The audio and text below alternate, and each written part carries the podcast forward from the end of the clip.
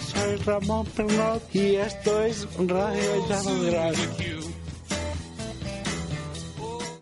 Así es mi vida, mi vida, piedra como tú. Yo puedo encontrar bonita a cualquier tipo de mujer. De, que el físico no sea el, la barrera. Que el estereotipo o, o lo que dice la sociedad de un, de un canon de belleza no sea la estructura. tú, por las veredas como tú, como tú, guijarro humilde. La vida va tan rápida que no se espera que lleguen las personas que van a otro ritmo. Como tú, como tú, piedra pequeña, como tú, como tú, guijarro humilde, como tú. incluso lo menos bueno te, ayuda a formarte como, como persona y a, saber que eres capaz, capaz de afrontar dificultades y superarlas con éxito. como tú, bajo los cascos, bajo las ruedas, como tú, como tú, piedra pequeña, como tú, como tú, guijarro humilde, como tú. Estás en radio, ya lo verás.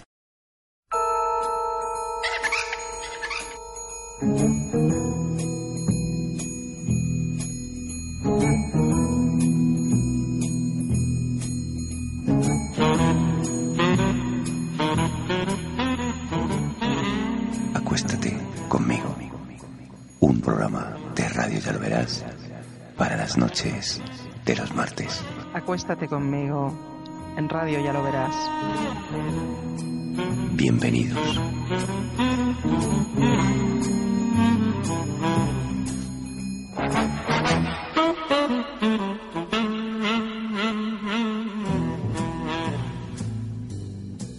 Buenas noches, queridas, queridos y queridas oyentes de Acuéstate conmigo, de Radio Ya lo verás.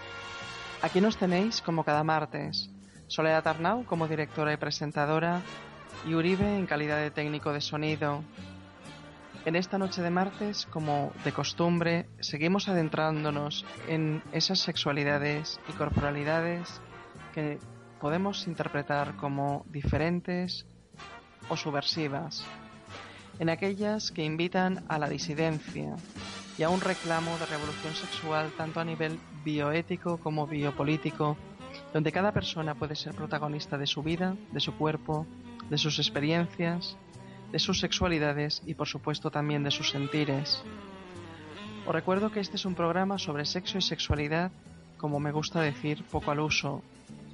Desde este espacio radiofónico navegamos por esas líneas menos hegemónicas de lo que puede ser la cultura sexual humana, en este caso a través de las miradas y las voces disidentes de las personas que entrevistamos. En esta noche de martes eh, nos acompaña un buen amigo o que es eh, Roberto Sanz. ¿Qué tal? Muy buenas noches, Roberto. Muy buenas noches, encantado de, de acompañaros un poco. Venga, me alegro mucho que, que estés por fin aquí porque, ¿verdad? Ha sido un poco complejo el tema de la agenda. Sí, sí, sí. Ya la actividad está, está de lleno, ¿no? Afortunadamente. Pues sí, afortunadamente la- la- el tema de la sexualidad, como bien sabes, se sigue moviendo y, y- Ujú. y no nos falta, nos faltan más horas que, que trabajo.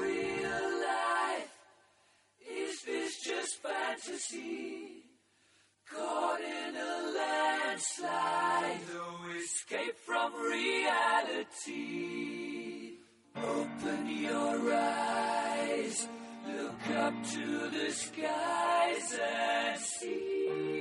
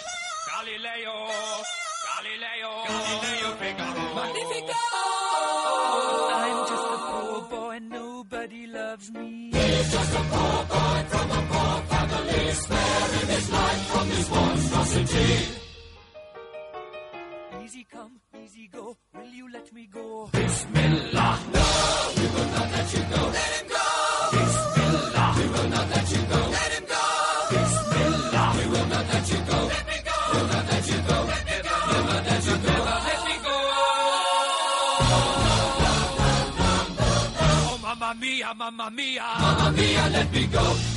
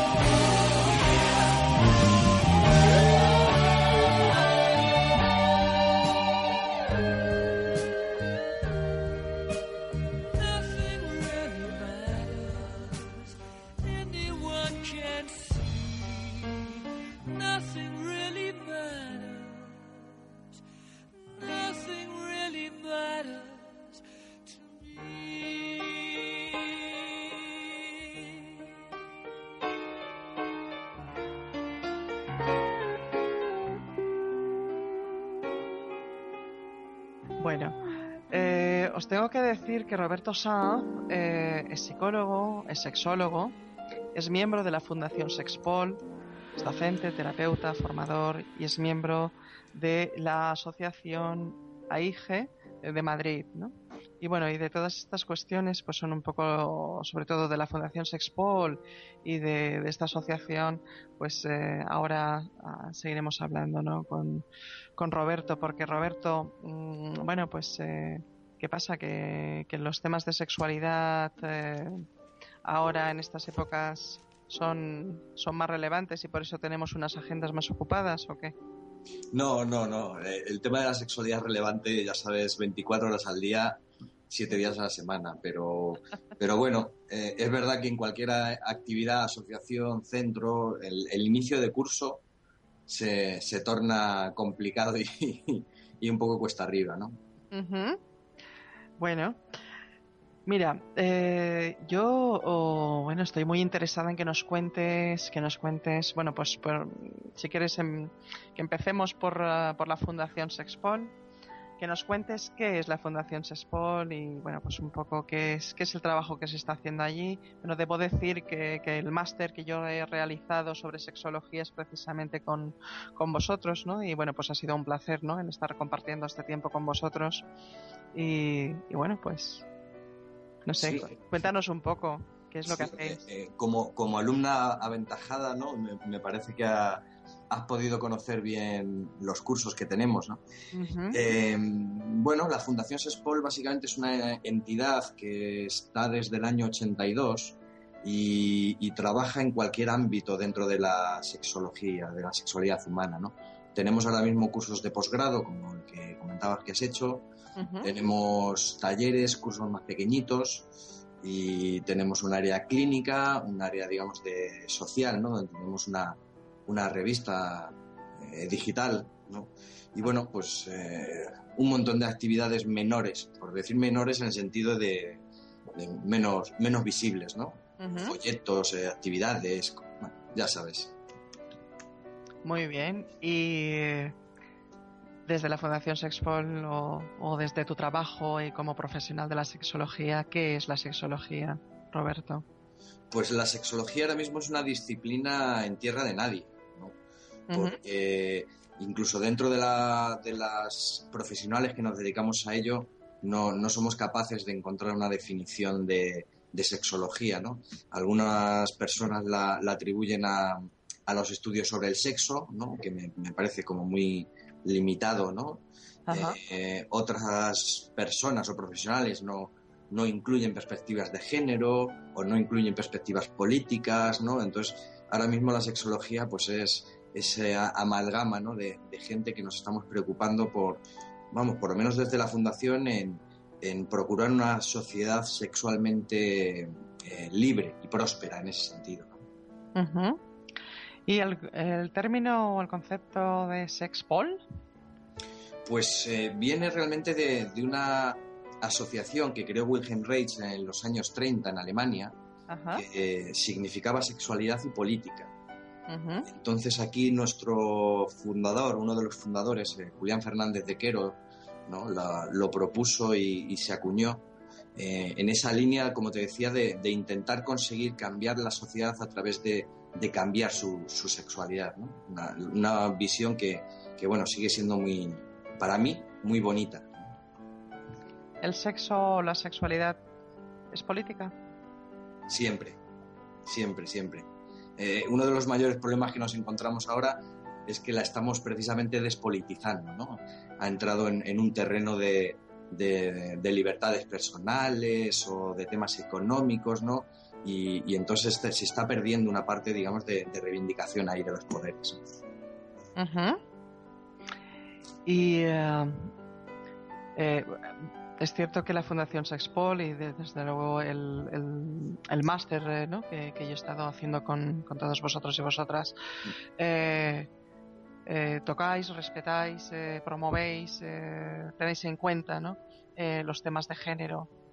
Eh, es cierto que no siempre se tienen en cuenta los temas de género dentro de- del ámbito sexual. ¿no? Sí.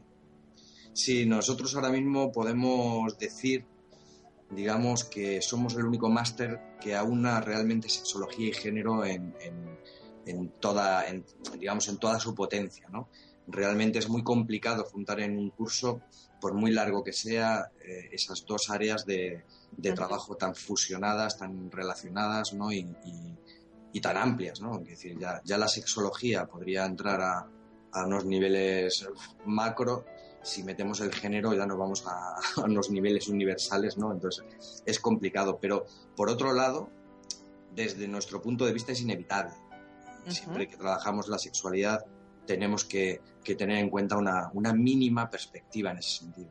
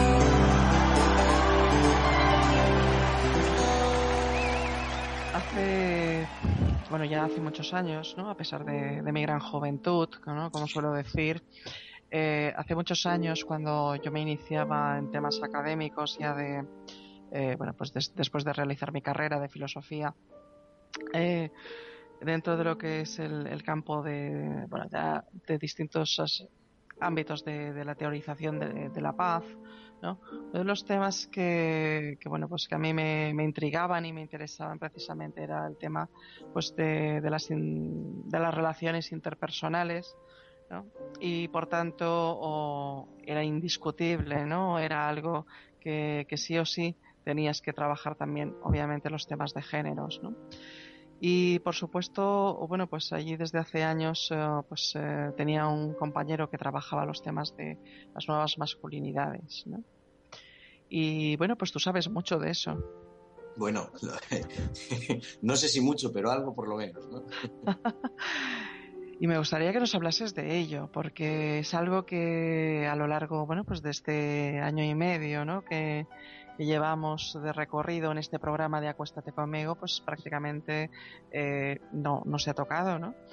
Y me parece que es muy importante y que puede aportar mucho, o pues a, pues no sé, pues a, a, a crear, ¿no? Pues, pues esas, esas otras sexualidades que también son posibles, ¿no?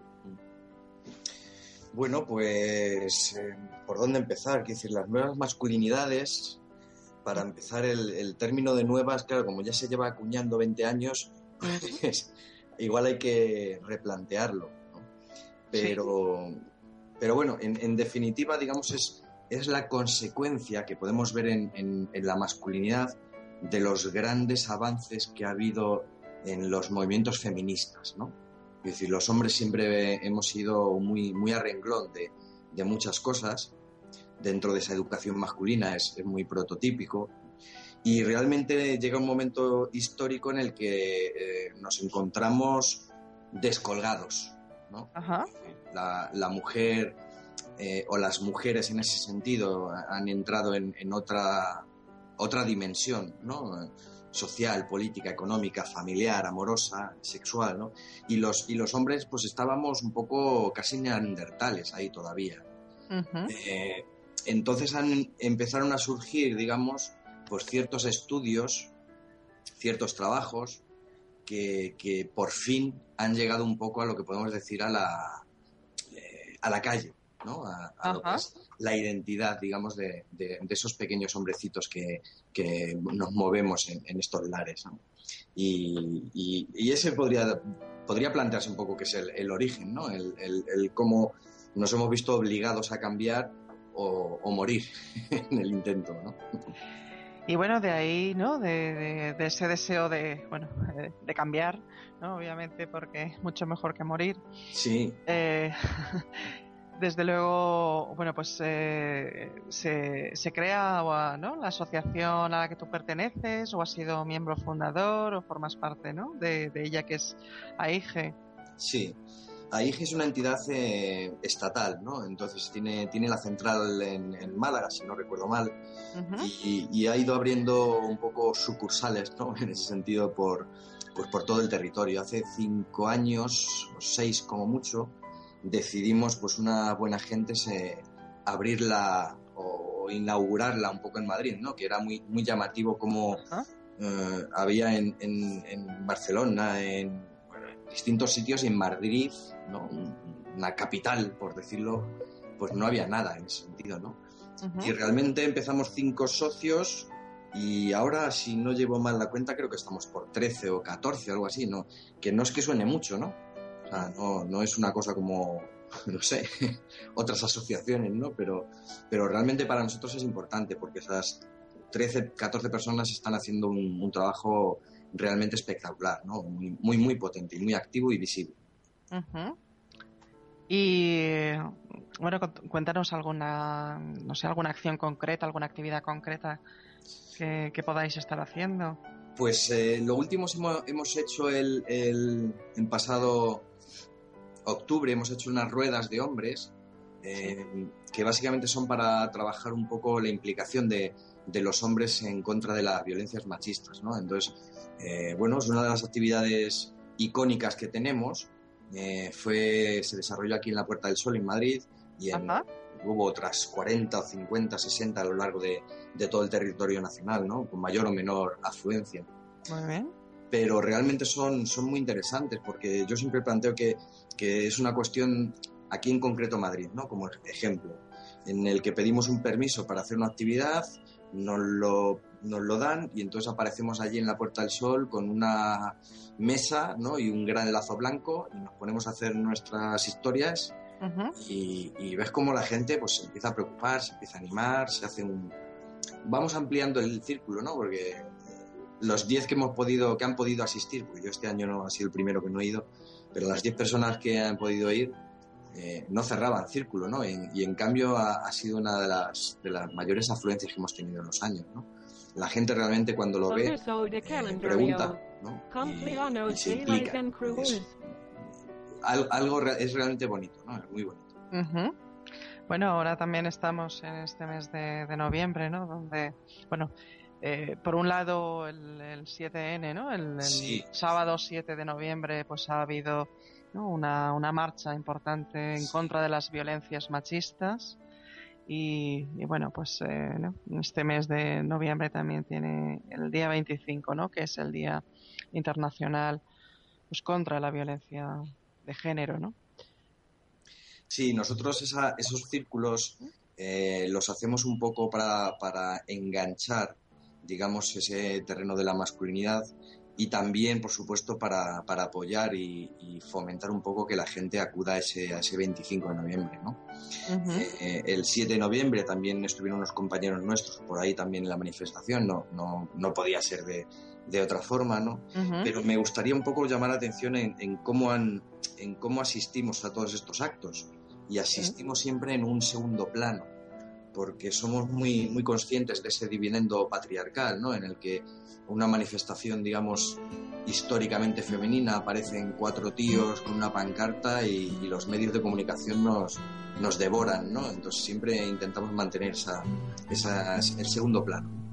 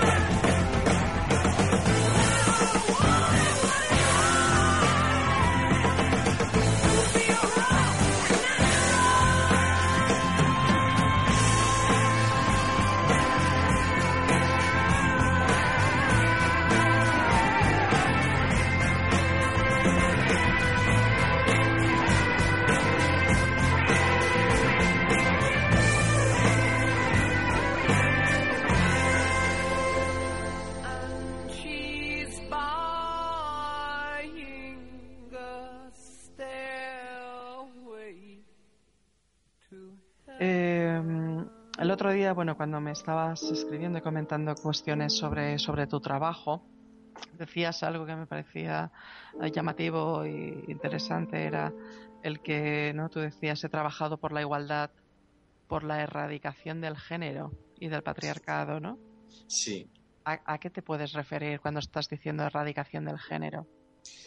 Bueno, porque realmente es un constructo social y como constructo también es posible abolirlo, ¿no? Creo que hemos dicotomizado la sociedad eh, en una primera instancia, en una segunda la hemos intentado diversificar con las infinitas ¿no? formas de, ser hombre, ser mujer, ¿no? Esa, esas teorías de los ladrillos eh, azules y rosas, ¿no?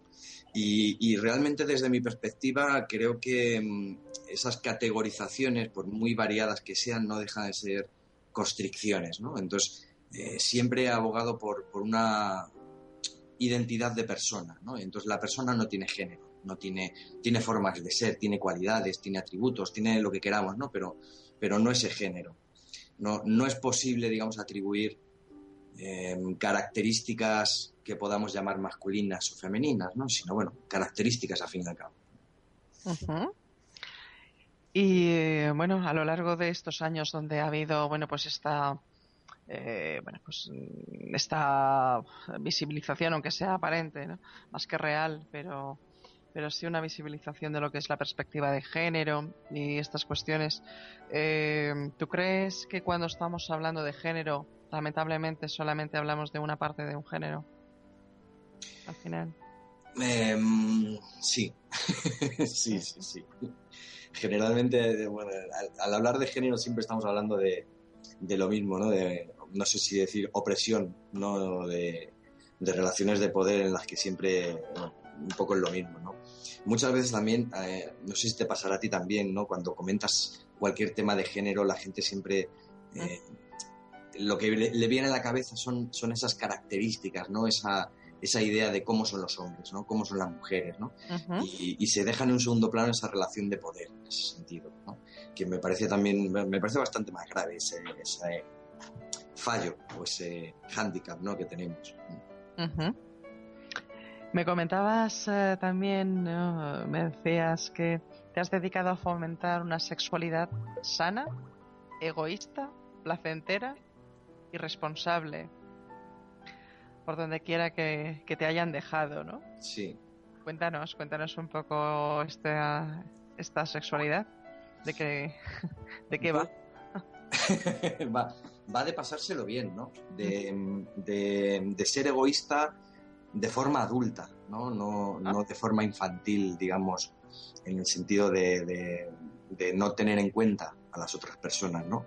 Va, ese egoísmo adulto sí valora a la persona que tenemos enfrente, ¿no? A las personas, pero nos da prioridad a nosotras, ¿no? Que somos realmente las, el, el núcleo de todo la, de todo lo, todo lo que yo vivo, ¿no? De todo lo que yo vivo, la persona más importante que hay soy yo.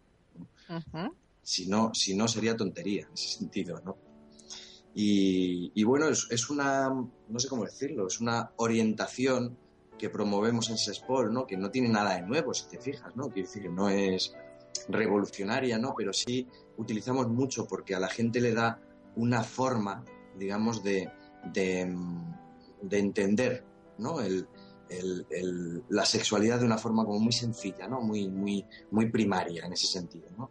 Muy basada en el placer, ¿no? En, el- en me gusta, quiero más, no me gusta, no quiero más, ya está. No, no, no hay que darle muchas vueltas, no hay normativas sociales tantas, ¿no?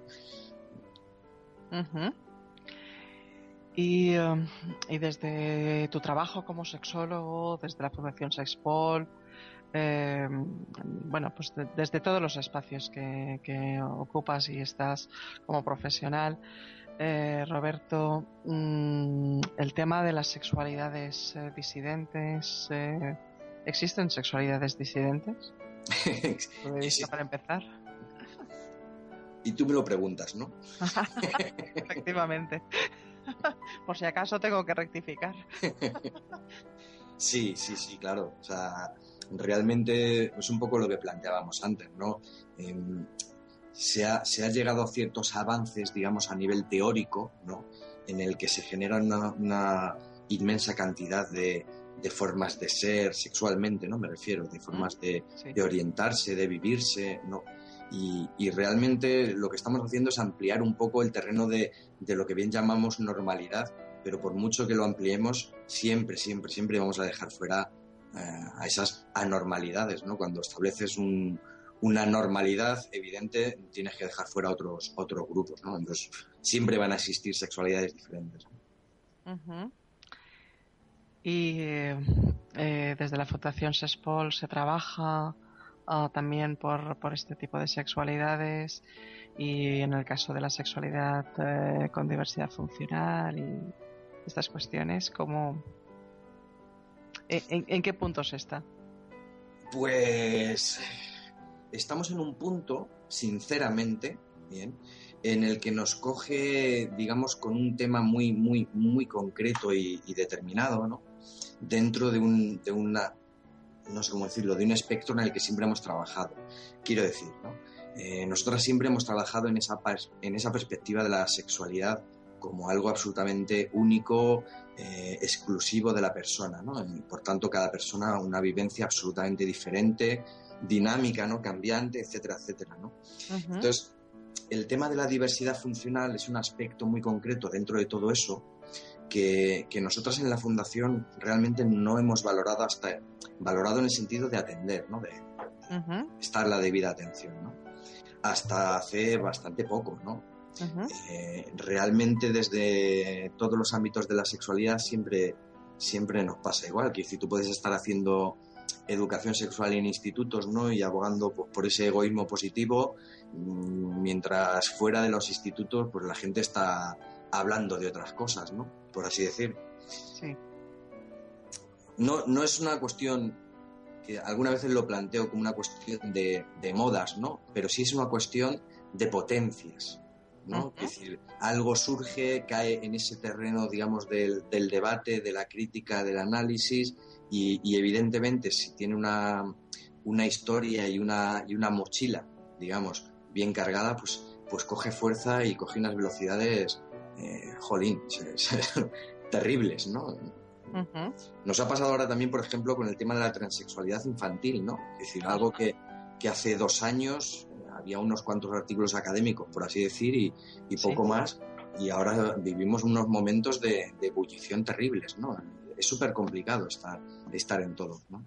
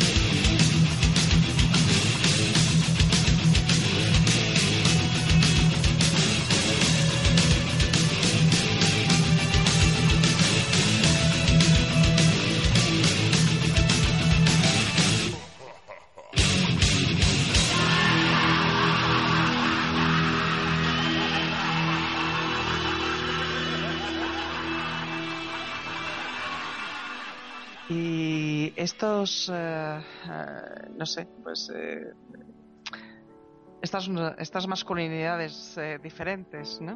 Sí. De las que hablabas antes, podrían, podrían reflejarse en, pues por ejemplo, en las vivencias y las experiencias vitales de las de algunos hombres con diversidad funcional. ¿Crees Sí. que podrían ser? Sí, por supuesto, por supuestísimo, vamos. Una de las, no sé cómo decirlo, uno de los, eh, em, de los hitos ¿no? que tienen esas nuevas masculinidades eh, es un poco el, el retomar esos pequeños elementos que tradicionalmente han sido castigados por la, por la heteronormatividad y por la masculinidad más, más tradicional. ¿no? Eh, esa masculinidad más tradicional rechazaba todo lo que no fuera, digamos, normal, ¿no? todo lo que no fuera eh, como digo yo, ¿no? el, el blanco heterosexual caucasiano capitalista y, ¿no? entonces claro todo todo lo que siempre ha salido de ahí ha sido ha, recibido un- un- unos palos tremendos entonces dentro de esas nuevas masculinidades, evidentemente cabe cualquier tipo digamos de persona que prefiera digamos atender a, cómo ser una buena persona antes que atender a cómo encajar dentro de unos estereotipos de género. Pues sí. Y eh, Roberto, mm, ¿qué otros hombres, eh, qué otros hombres se pueden sentir identificados eh, dentro de estas masculinidades diferentes o disidentes que nos Pues- puedan estar escuchando? Sí, pues mira, eh, hay un montón de hombres que, que se basan un poco en la, en la parte esa de, de yo no encajo con el ser hombre, ¿no? Eh, muchos además de- decimos lo mismo, como no me gusta el fútbol, no me gusta el riesgo, no me gustan, no sé, esas cosas que nos han ido vendiendo, ¿no? Poco a poco. Pero luego están los, los hombres, por ejemplo, que disfrutan de una, de una paternidad responsable, que le dedican un tiempo, que no lo consideran una carga. eh, hombres, digamos, que se responsabilizan por las tareas domésticas, no, digamos, en relación a unos a unas negociaciones en pareja, ¿no? sino a, un- bueno, una, a una adultez en ese sentido. ¿no? Ajá. muchos de esos elementos que siempre, como decía, ¿no? se, han, se han menospreciado, se han denostado desde la masculinidad tradicional y que poco a poco intentamos recuperar en, en su valor positivo. En ese sentido. Y um, cada vez que, bueno, ahora mismo tú estás hablando y estás usando todo el tiempo el femenino, ¿no? Cuando Sí. haces referencia un poco, bueno, pues al trabajo que estáis haciendo, ¿no?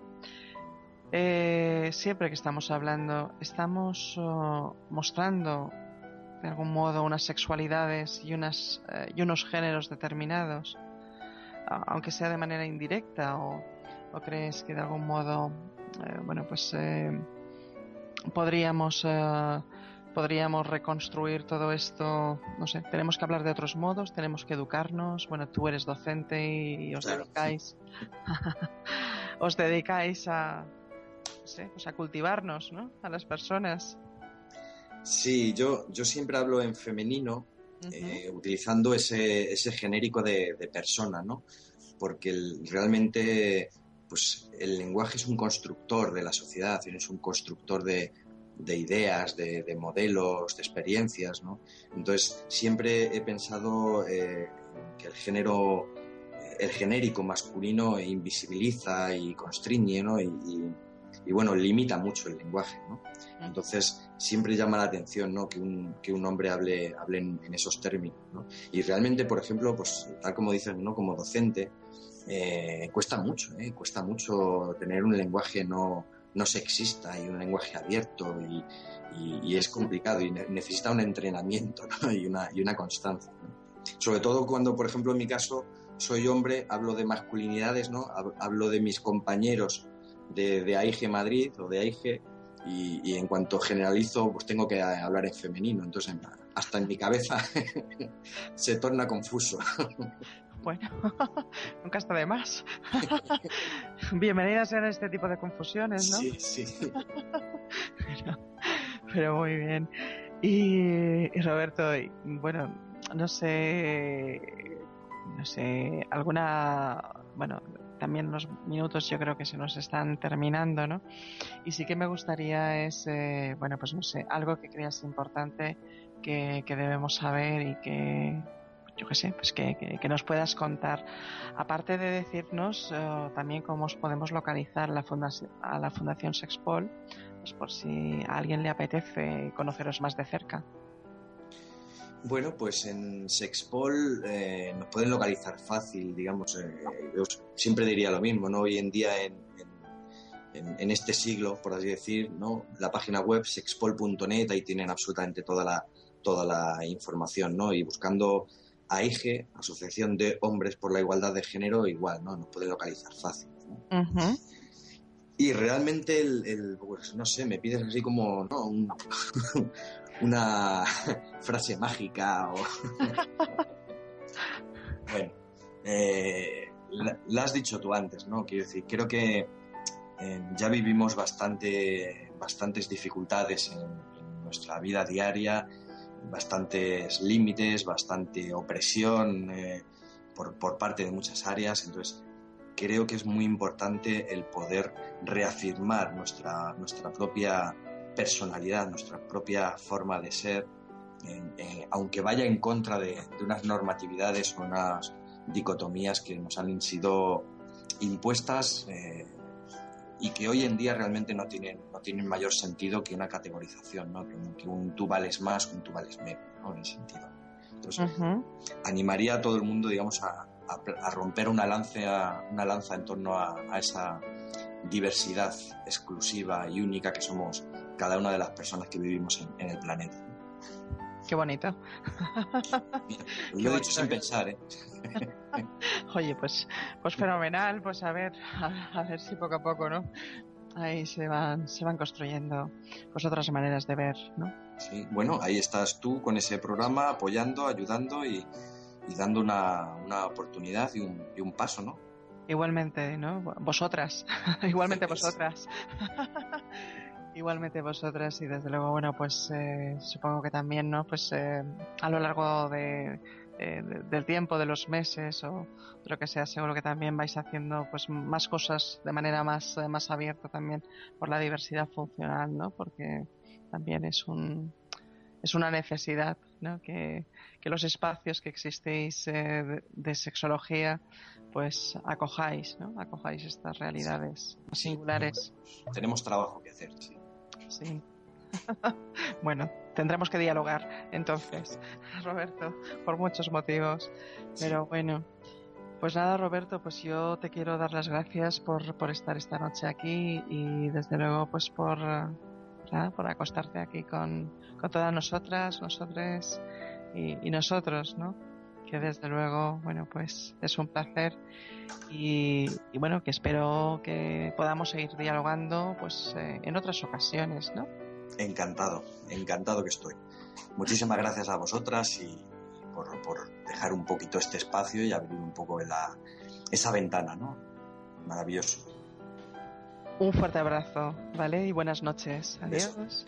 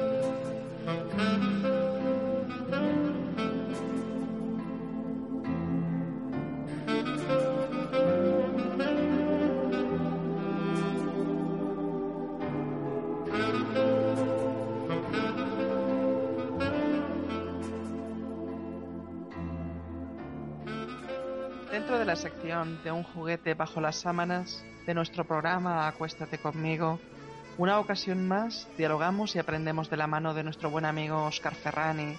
Oscar, buenas noches, ¿cómo estás? Hola, buenas noches, Sole. Pues aquí estoy contento y dispuesto para acostarme contigo a través del sonido. ¿Y qué tal? ¿Qué nos traes esta noche?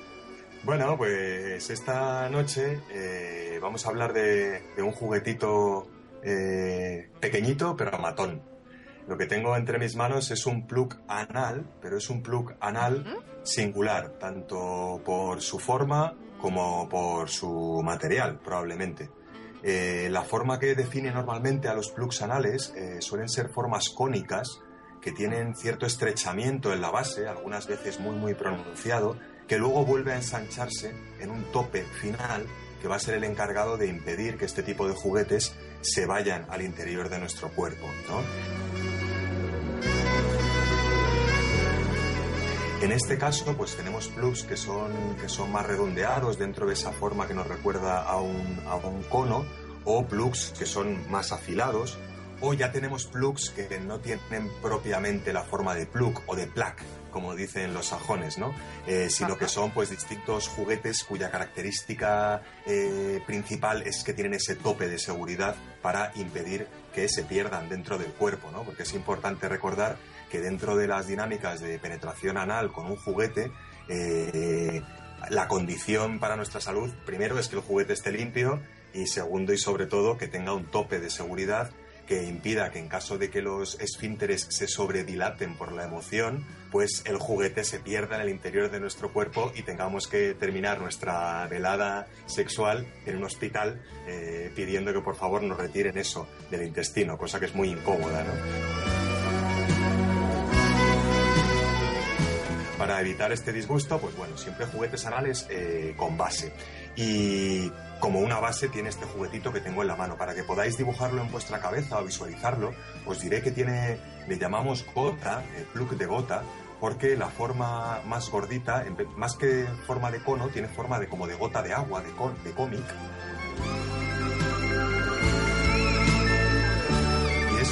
Para imaginarlo, también podríamos pensar en un huevo en miniatura, en un huevo como los de codorniz, un pelín más grande que los huevos de codorniz, al que lo hubieran tic, estirado por la punta para convertirlo en esa forma icónica de gota, ¿no? de dibujo de gota de agua. Eh, debajo de esa gota sale un pequeño cilindrito de un, un dedo y medio de, de grosor, y ese cilindrito está rematado en un tope plano, que es el tope de seguridad. ¿no?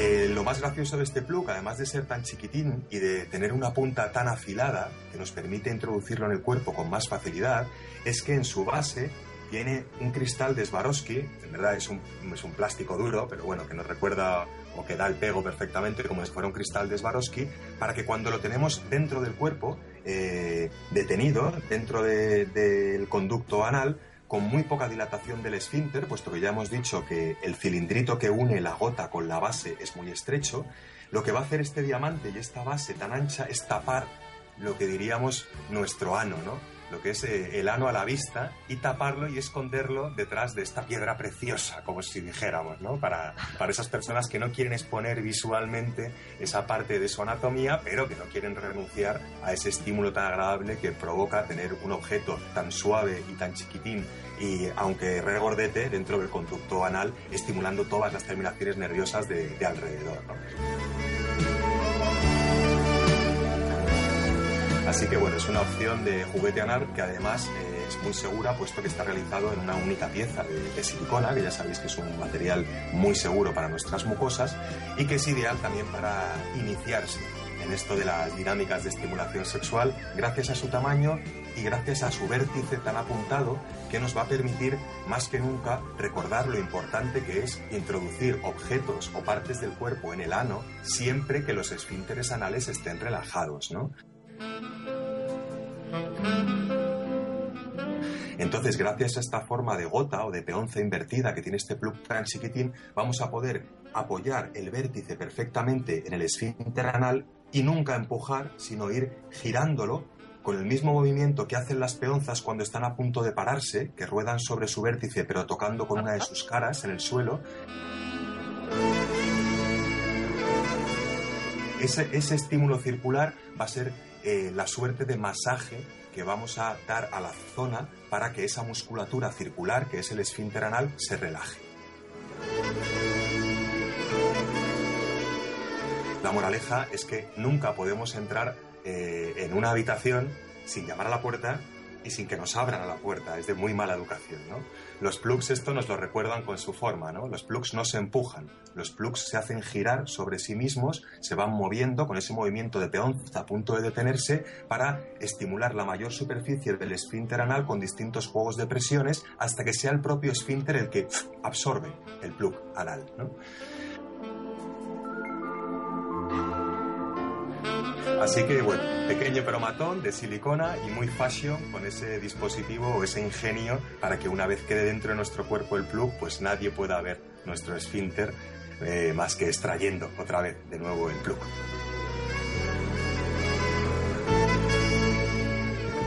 ¿Qué te parece, Sole?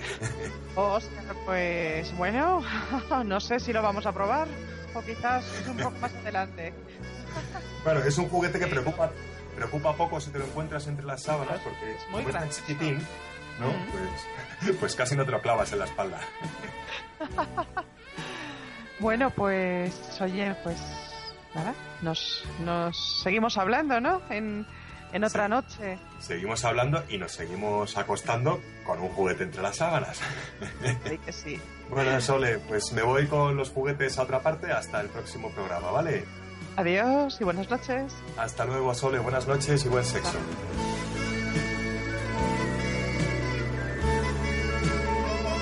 Estás en Radio Ya lo verás, la radio de la poesía.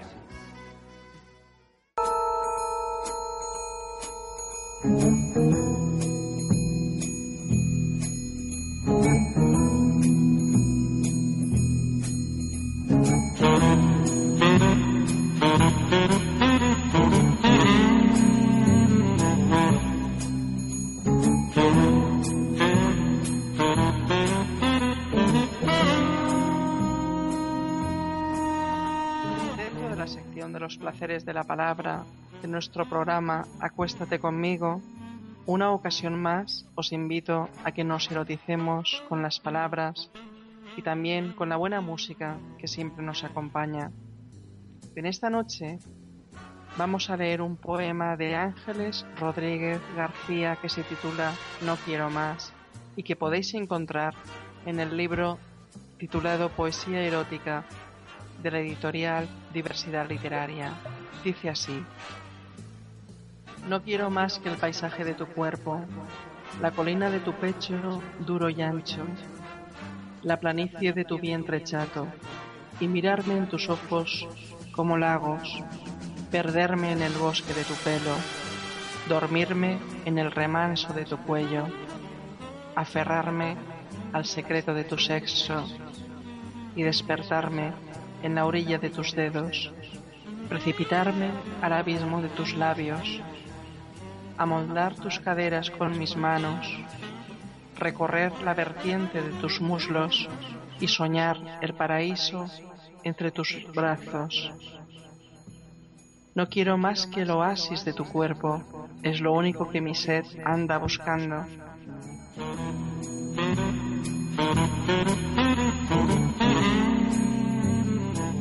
Te recuerdo que en este programa tienes tu voz. Quiero contar contigo a través de las palabras, de los susurros, de los gemidos, de la música, sentir intensamente tu respiración, tus deseos, tus emociones, tus fantasías y vivir esas ganas de disfrutar sexualmente desde el respeto y la plena igualdad hacia ti misma y hacia quien tú quieras. Desde Radio Ya lo verás, estamos pidiéndote que nos apoyes con una microdonación de un euro al mes. Necesitamos tu apoyo en la financiación de la radio, ya lo verás. Solo un euro al mes. Te espero aquí, en Acuéstate conmigo. Nuestro email es acuéstateconmigo.com ryaloverás arroba gmail.com. Buenas y excitantes noches. thank you.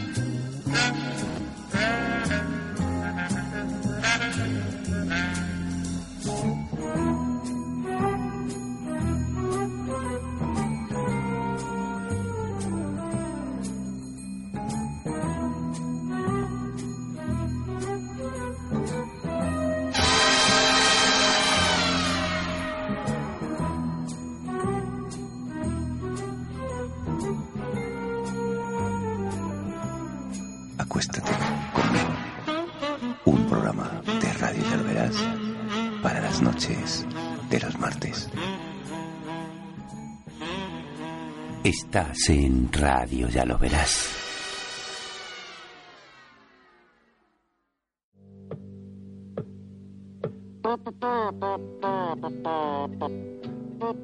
Estás en aguas territoriales de Radio Ya lo verás.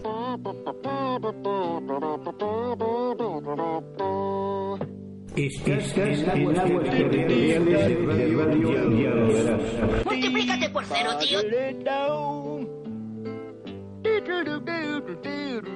¿Qué sé yo? Esto es una pesadilla. Estáis todos locos. Paso, que voy ardiendo.